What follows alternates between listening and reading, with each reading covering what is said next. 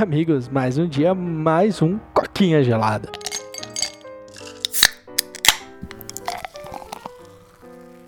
Cara, domingo, dia 8 do 10, o Paulo nem tá aqui comigo. Na realidade, eu nem avisei ele que eu ia gravar, né? Percebi que ele nem tá online, então já resolvi gravar sozinho aqui mesmo, pra já ir adiantando o processo, né? Foi mal aí, Paulo. Mas eu vou falar um pouquinho aí da temporada de Loki, cara. Loki aí segunda temporada chegou na Disney Plus e eu já assisti o primeiro episódio e vou deixar minhas primeiras impressões aqui para você. Cara, antes disso, começando mais uma semaninha aí, né, cara? Quem diria, né? Semaninha de feriado, é aquela semaninha boa, aquela semaninha que devia esse delay, né? Tipo, começa na segunda, termina na quarta, e depois quinta, sexta, sábado e domingo para descansar, para dar aquela relaxada, dar aquela descansada, aquela é, juntada de energia, né? Reanimada na energia. Mas, cara, muito bom, muito bom descansar um pouquinho. Já estou animado. E é isso. Vamos lá para o assunto de hoje, então. Como eu havia dito, Loki, segunda temporada, chegou aí, cara. E é um episódio que mais deixou dúvidas do que, cara, do que sanou dúvidas, né? Eu acho que a Disney tá dando, tentando se reencontrar, né? Depois de vários fracassos aí, várias séries flopadas, como She-Hulk, né? Que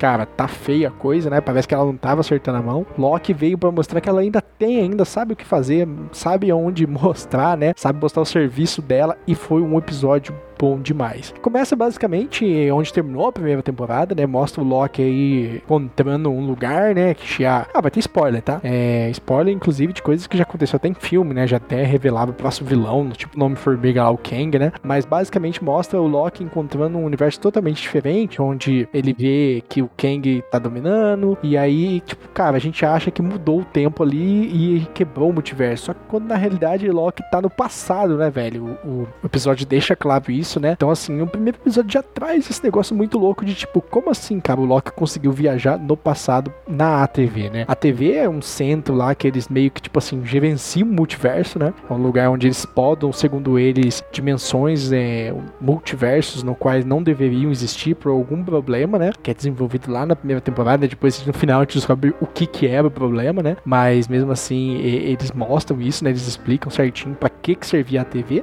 E então é um lugar que, tipo assim, cara, não tem questão de tempo aqui, não tem multiverso aqui. A gente gerencia essa bagunça toda em cima dos guardiões, né? Que é os guardiões do tempo. Então era tipo assim, era um lugar para gerenciar mesmo o negócio, né? E como havia dito, eles descobrem uma trama, eles descobrem que lá tem umas coisas ocorrendo escondidas, né? E tá tudo ligado ao grande vilão da próxima fase da Marvel, né? Que é o Kang, cara. Então é legal ver nesse primeiro episódio que o Loki se encontra no lugar que ele vê muitos Kang, muitas referências ao Kang, né? E logo depois, cara, ele é teleportado para um lugar que, tipo assim, ah, inclusive ele encontra as pessoas que ele já conhecia, tipo Morbius, né? Ele não entende porque ninguém mais conhece ele, né? E aí quando ele volta, cara, ele volta pro futuro, né? O futuro do passado, que seria o nosso presente. E ele percebe que ele tá tendo um deslocamento temporal. É que eles chamam é, deslocamento dimensional, alguma coisa assim temporal. Então ele fica indo do futuro, passado, passado, futuro, presente, entendeu? Ele consegue ficar pulando para lá e para cá. Então isso é muito foda, porque a gente já consegue, assim, não falou na série ainda, mas eu percebi que a gente já consegue entender qual é a lógica do ATV, né? Por mais que ele sempre fale que ali não tem uma questão de tempo, passado, presente e futuro futuro, lá parece que é tipo assim, é um universo no qual realmente, cara. Tipo assim, ó, na Marvel, quando você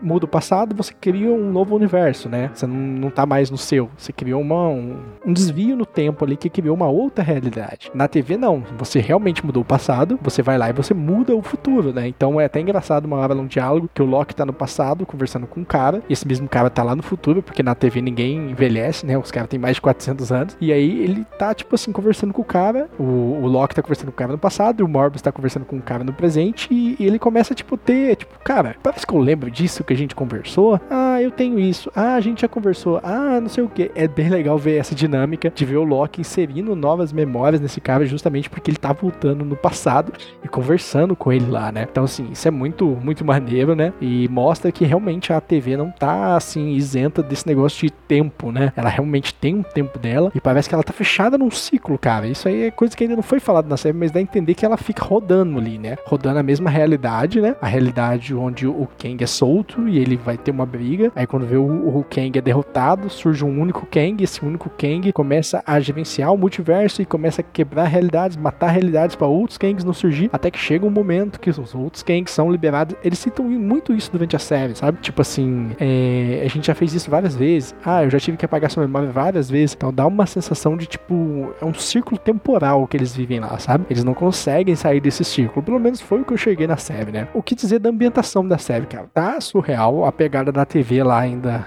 tá, tipo, aquele pegadinha dos anos 60, 50, 40, tudo meio eletrônica verde, sabe? Aquelas coisas meio antigas. Traz um charmezinho legal, né? A história parece estar tá muito boa também. Tá cedo para falar, mas parece que o plot da segunda temporada vai ser tão bom quanto o da primeira, né? Os personagens estão todos de volta, né? Inclusive a grande Sylph, né? Que é a Loki mulher lá do, da primeira temporada. Ela dá uma palhinha ali, né? Então, assim, tá da hora, tá legal. Tá um desenvolvimento bem, bem, bem interessante. E, cara, é um episódio que traz muitas, muitas, muitas perguntas do que, que eles vão fazer nessa série, né? É uma política meio já comum da, da Marvel, né? Ela tá fazendo isso, tipo assim, de instigar você continuar assistindo. Ela vem fazendo isso desde o primeiro, cara. Desde o primeiro Hulk que apareceu o Homem de Ferro, desde o primeiro Homem de Ferro que já aparecia a Shield, né? O Shield, Nick Fury, né? Então, assim, você vê que ele sempre traz aquela coisinha pra se assistir mais e mais e mais. E, cara, o primeiro episódio termina de um jeito, cara. Até o pós-crédito termina de um jeito que você fala, mano, que legal, que da hora, já estou ansioso, né? Os episódios vão estar toda quinta no ar e eu já tô aqui, tipo, cara, quero assistir. Já estou me arrependendo de ter assistido, porque vai ser aquelas séries que eu vou assistir e vou falar, putz, só semana que vem, putz, só semana que vem. Deveria ter deixado sair tudo para não ficar na hype, mas já caí na hype, vou fazer o quê, né, cara? Mas assim, história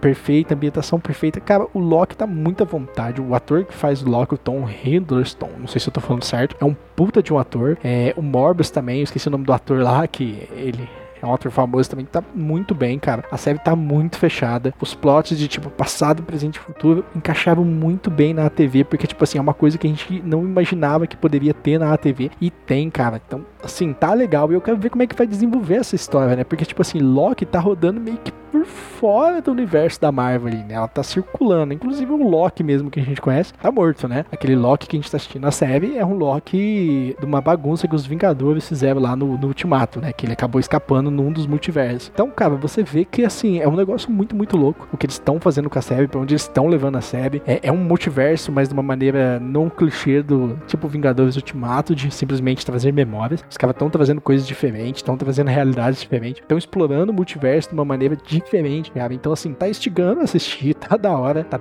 bem legal. E, cara, tô muito hypado. Fazia tempo que eu não ficava hypado pra nada da Marvel. O filme Coração de Ferro, as Marvels que tá vindo aí putz, zero interesse, sabe? Faz tempo que eu não vejo algo da Marvel que eu falo da hora. A série Invasão Secreta também eu assisti.